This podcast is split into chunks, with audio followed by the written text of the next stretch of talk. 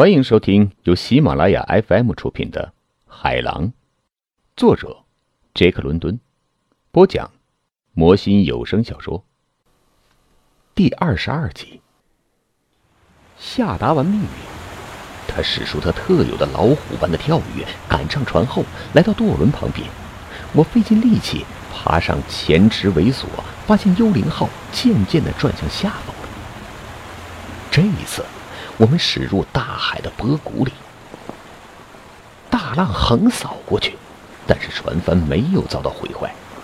我爬到桅顶横行的半路上，风的全部微量吹向锁具，将我死死压住。我这下不可能掉下去了。幽灵号几乎快要倾覆了，桅杆和水平面平行。我向下张望，幽灵号的甲板。却不是向下，而是向着几乎和垂直成九十度的直角。我没有看到甲板，而是甲板应该所在的位置，因为甲板埋进了波涛翻滚的海水里。我看见两根桅杆升出了水面，别的便什么也看不见了。幽灵号一时间埋进了大海里。随着他把姿势摆得越来越好，摆脱了侧面的压力，恢复常态，露出了甲板，像鲸鱼的脊背凸显在海洋的表面。然后我们全速行驶，穿过狂风巨浪的海面，同时我像一只苍蝇一样挂在桅杆横行上，搜寻别的扇板。不过半个小时，我看见了第二条扇板，困在水里，船底向上。拼命抓住船只不放的有乔克·霍纳、胖子路易斯和约翰逊。这一次，我仍然站在高处。狼拉森成功的顶风停船，没让海浪横扫过来。像前一次一样，我们向上板漂浮过去。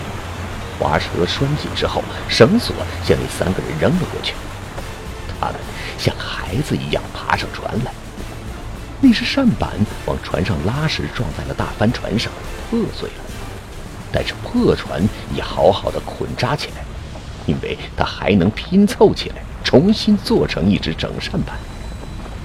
幽灵号又一次躲过了风暴的袭击，这一次在海水里沉没了几秒钟，我以为它再也不会冒出来了。就连高级腰部的舵轮也被水淹了。在海水里荡过来荡过去，在这样的时刻，我觉得好不奇怪，独自和上帝在一起，独自和他一起观看他一怒之下造成的混乱。随后，舵轮钻出了水面，狼拉森宽阔的肩膀也出现了，他的两只手紧紧地抓住舵轮把子，让大帆船按照他的意志航行行走。因为他自己就是凡间的一个神灵，掌控着这场风暴，抖掉身上风暴带来的海水，驾船朝他自己的目的地行驶。啊，多不可思议呀！真是奇迹呀！小小的人们竟可以生活、呼吸和干活，而且驾驭木头和棉布组成的这样一个脆弱的装置。在这样惊涛骇浪的风暴中前行，和上一次一样，幽灵号从浪谷里跃上水面，甲板又一次高出大海，向呜呜嚎叫的大龙冲过去。现在已经是下午五点多钟，又过了半个多小时，一天最后的时光就要渐渐消失在昏暗而愤怒的黄昏中。我看见了第三只扇板，扇板船底向上，没有水手的影子。狼拉森故伎重演，让大帆船降速，随后掉头迎风停下，向扇板飘过去。但是这一次，他错过了四十英尺，扇板从船尾溜过去了。哦，你看，四号扇板！奥弗里奥弗里惊叫道。在扇板浮出浪花又沉下去的那一刹那，他尖锐的眼睛看见了扇板上的号码。这是亨德森的扇板，和他一起失踪的还有霍里约克和威廉姆斯，另一个远洋水手，他们毫无疑问是失踪了。但是扇板留了下来，狼拉森又要不顾一切的去救下那条扇板。我已经到了甲板上，看见霍纳和科尔福特都不同意这样的冒险，但是没有用处。老天保佑！不管暴风刮成什么样子，我还没有让暴风夺走过我的扇板呢。他大叫大嚷，尽管我们四个人把头聚在一起，以便听清楚。但是他的声音好像很微弱、很遥远，仿佛距离我们有千里之遥。范维登先生，他喊叫起来，在风浪的咆哮中，我好像在听人说悄悄话。和约翰逊还有奥弗迪一起守住三角帆，剩余的人到船尾去看好主帆帆脚索。快快动起来，快快动起来，混蛋！要不然我把你们统统的送到天国去，听明白了吗？他把舵轮使劲往回打，幽灵号的船头狠狠地摇摆了一下。猎人们别无选择，只得听从命令，尽最大努力应对这危机时刻。不过，只有我死命地抓住前桅杆下面的稳绳栓，又一次被铺天盖地的大海埋起来，我才意识到。这一次冒险真是千钧一发，我的手指被生生的拉开，我被甩到了船边，又从船边甩进了大海。哦，我不会游泳，但是在我沉下去之前又被甩了回来。一只强有力的手抓住了我。等幽灵号最终浮出海面，我才知道。是约翰逊救了我一条命。我看见他看上去非常着急，而且注意到刚才走到前边来的凯利不见人影了。这一次，幽灵号没有碰上扇板，不像上一回，它不在原来的位置了。狼拉森不得不采取截然不同的手段，避开风力，让一切东西都压在右舷。他抢风调向，重新贴近右舷行驶。哦，真不得了！约翰逊在我耳边大声说：“这时我们已经成功对付前去海水铺天盖地的袭击。”而我知道，约翰逊不是在说狼拉子，而是指幽灵号本身的性能。这时候，天色已经全黑下来。扇板的影子全没有了，狼拉森还在可怕的大风大水中瞎折腾，仿佛被准确无误的本能左右着。这一次，尽管我们继续被大水半淹埋起来，不过帆船没有掉进波谷，让大水横行，而且我们正好撞在了重新浮出水面的扇板上，把它拉上船来的时候，它已经碰得快散架子了。两个小时的辛苦劳作接踵而至，我们所有的船员、两个猎人、三个水手、狼拉森和我都在把帆收缩起来。收拾完一个，接着收拾另一个，拾掇好三角帆，又整理主帆。利用这种短帆迎风停下，我们的甲板总算摆脱了大水的淹没。而幽灵号在这样汹涌的海浪中，时而仰冲，时而俯冲，宛如一块软木。我刚动手干活，就把手指头搓裂了。在缩帆的过程中，我强忍疼痛干活，眼泪流下了我的脸颊。一切收拾停当后，我像一个娘们一样，不管不顾，在甲板上打滚，筋疲力尽的，痛苦不堪的承受。这当，托马斯·马格里奇像一只淹死的老鼠，被人从船首楼前边拖出来。他一直胆小如鼠的藏在那里，看见他被人拽进船后边的舱室里，这才惊讶万分的注意到，厨房早就不知哪里去了。原来厨房所有的地方成了一块什么都没有的甲板，在舱室里。我看见所有的船员都聚来了，包括水手、小火炉上都煮着咖啡，我们边喝威士忌，边吃硬面包。我长了这么大，还从来没有觉得食物这么可亲可爱。啊，热气腾腾的咖啡，喝一口，余香满口。您现在收听的是由喜马拉雅 FM 出品的《海狼》。幽灵号猛烈的摇来晃去，反复颠簸，即便是水手也必须拉住什么东西才可能走动走动。而且有好几次，只听有人大喊：“瞧，他又来了！”我们便一起倒在了左舷舱室的墙壁上，仿佛那里就是甲板一样。啊！干守着，屁用没有。我们吃饱喝足之后，我听见狼拉森说：“呃，甲板上什么事情都不能干。如果有什么事情和我们过不去，我们是拦不住的。进去吧，大家都进去，睡会儿觉再说。”水手们一个接一个进了前销船舱，一边走一边把舷窗关上。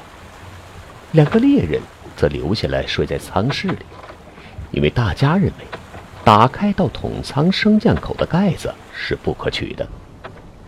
狼拉子和我，我们两个人一起把科尔福特那根挤烂的指头割掉，把截断的地方缝合起来。玛格丽奇在所有这些时间里还不得不做饭，供应咖啡，让火炉一直燃烧。不过他抱怨说，内脏里边疼痛难忍，发誓说他撞断了一两根肋骨。经过检查，我们发现他断了三根肋骨。但是他的伤情只能等到第二天再说了。主要原因是我对如何处理断掉的肋骨一点不懂，需要先看看书才能处理。我认为很不值得。我对狼拉森说：“一条扇板葬送了凯莉的一条性命。”，不过凯莉的命也不值多少钱。”他回答说。“晚安。”一切艰难险阻总算过去了。我的指头尖疼痛难忍，三条扇板丢失了，更别说幽灵号还在大海上肆无忌惮的乱窜乱跳。